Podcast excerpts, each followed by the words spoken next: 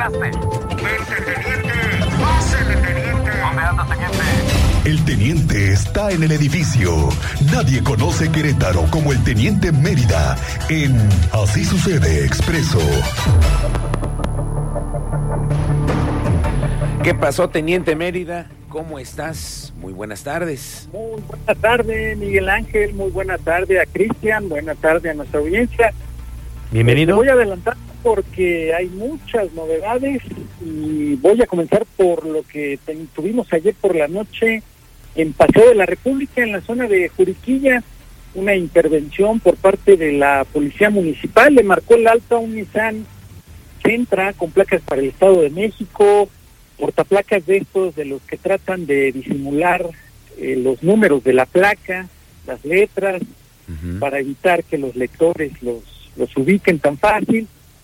Bueno, ahí logran intervenir los elementos de la policía municipal, le marcan el alto, venían cuatro tripulantes en, en este vehículo, dos de ellos portaban arma de fuego, uso exclusivo del ejército y las Fuerzas Armadas, y además les localizaron droga en total, cuatro detenidos y puestos a disposición de las autoridades.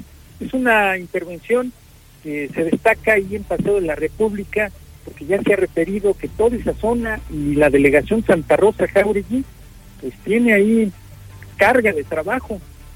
Te lo indico porque ya también la Secretaría de Seguridad Ciudadana implementó un operativo interinstitucional allá en Santa Rosa Jauregui acompañados por la Secretaría de la Defensa, la Guardia Nacional, lógico las policías municipales.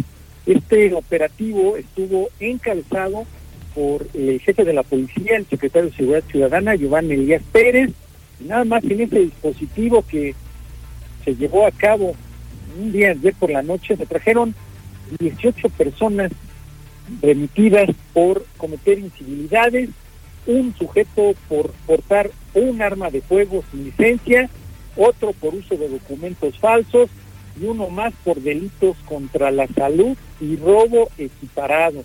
Todo ese trabajo se hizo en coordinación, le repito, con apoyo de la Secretaría de la Defensa, de la Guardia Nacional, las policías municipales encabezadas ahí en persona por el secretario de eh, Seguridad Ciudadana, Giovanni Elías Pérez. Bueno, en la noche, después de que veníamos de tomar conocimiento de esa captura de dos sujetos con arma de fuego y uso exclusivo del ejército, hubo una breve persecución ahí en Constituyentes que terminó en el carril confinado, en carretas, quedó hasta el sentido opuesto el vehículo, la fascia trasera quedó del otro lado de la banqueta para que más o menos se den idea de cómo estuvo por ahí el trompo de este Nissan March Estamos todavía a la espera de la intervención porque vimos que fue asegurada una persona que sería el conductor de este vehículo Nissan March Placas para Querétaro. De esto tenemos, pues, le daremos más bien seguimiento y los tendremos informados en relación a este tema. Y hoy por la mañana las autoridades investigan eh, la muerte de una mujer joven en Lomas de Casablanca. Eso justamente te quería decir, teniente, este tema, porque eh, es una investigación muy minuciosa de la que nos has dado parte, pero es Lomas de Casablanca otra vez, este territorio en el que hemos visto disputas por... Eh, bueno, no, en, deja las disputas, cateos, en innumerables ocasiones ya la Fiscalía le ha metido mano a Lomas de Casablanca en muchas veces por lo que ha sucedido recientemente. A ver, cuéntanos qué pasó con esta mujer porque no me queda claro, teniente. Mira, eh, se hizo el reporte de la localización de una mujer sin vida en la calle 29. Los primeros respondientes, por lo regular, es la policía municipal. Llegó, corroboró el reporte, solicitó la presencia de la Fiscalía General. Esta, al tener conocimiento del tema, envió personal especializado perspectiva de género, policías de investigación, peritos, y aquí, después de que la Policía Municipal pues hace su resguardo de la zona, sabes que la intervención ya de peritos, de policías de investigación, pues lleva algo más minucioso, algo más detallado, algo con pues con la profesionalización que tienen de investigar más allá de recibir un reporte de una persona sin vida, conocer a fondo el motivo Claro. y así esclarecer si hubo algún otro interviniente o es tal y como se señala en el primer reporte del primer respondiente.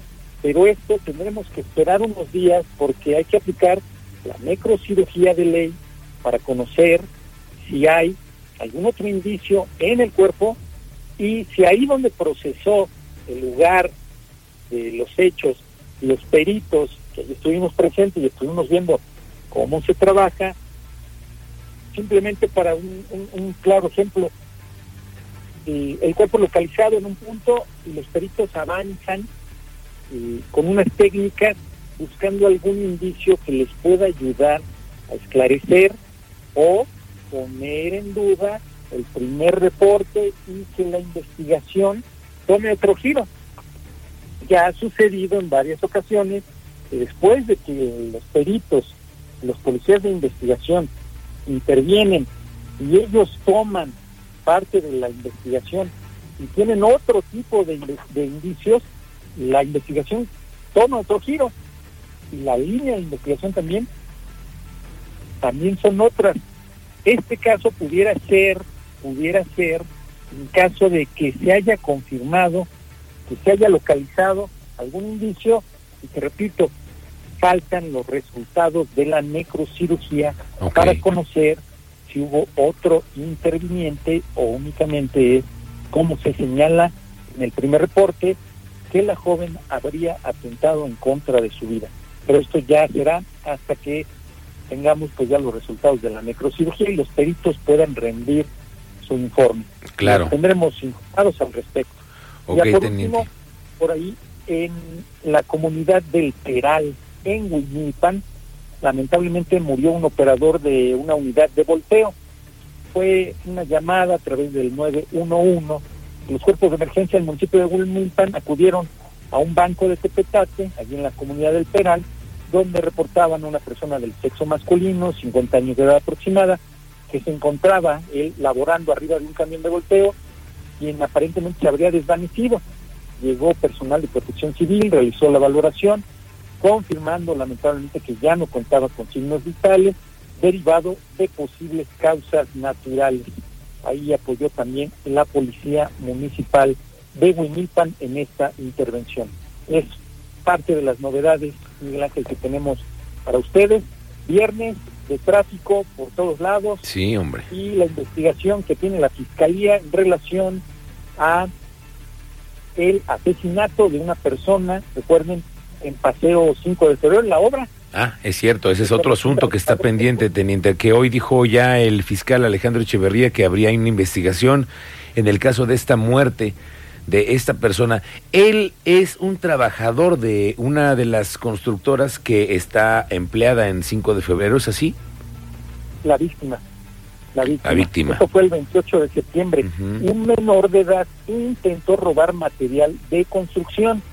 Recuerden, sin embargo, un trabajador intervino evitando, pero el asaltante regresó más tarde acompañado de dos familiares para agredir a los trabajadores. Uno de ellos accionó un arma de fuego, privando de la vida a uno de los trabajadores de la obra, y ahora estas personas son buscadas por las autoridades y se refiere que uno de ellos es menor de edad, es el que intentó robar material de la obra de Paseo 5 de febrero. Eh, ya nada falta los resultados de la de las órdenes de aprehensión para que sean presentados ya ante el juez que lo solicita, el fiscal que lo solicita, y así pues podrá la fiscalía comprobar con lo que ya tiene que intervino la muerte de un empleado de la obra de Paseo 5 de febrero Miguel Ángel. Correcto, teniente. Bueno, pues ese todavía es un tema que hay que aclarar y que conocer los detalles de la investigación. Por lo pronto estamos pendientes con ese tema que me reportas en Lomas de Casablanca, muy pendientes de lo que salga en la eh, evaluación del perito, que dicen la- los Sí. agentes de investigación después de todas las conclusiones, ¿no? Sí, sí, sí, lo tendremos al pendiente de este tema, Miguel Ángel. Y por último, Eh, va a haber descenso de temperaturas para que usted se prevenga, tome su juguito naranja, ande para que Cristian ahí tenga presente los limones, no le iba a decir otra cosa, pero los limones porque va a tener eh, frente frío número 4 y van a descender las temperaturas para que se cuide. Correcto. Frente frío número 4 está por llegar. Vamos a sacando ya las chamarritas, los abriguitos, los chalecos. Cristian Lugo, para que te tomes tu juguito de naranja, mandarina, mucha vitamina C. Ah, ya es tiempo de mandarinas. Ahí vienen los ponches. Los ponches. Ahí vienen los ponches. Señor Teniente Mérida, gracias. Estamos así ya informados de lo que está sucediendo. Mañana te vemos en lo feo de la semana. En lo feo de la semana con el resumen. Muchísimas gracias y provechito. Buen fin de semana. Gracias, Teniente. Pendientes en tus redes sociales.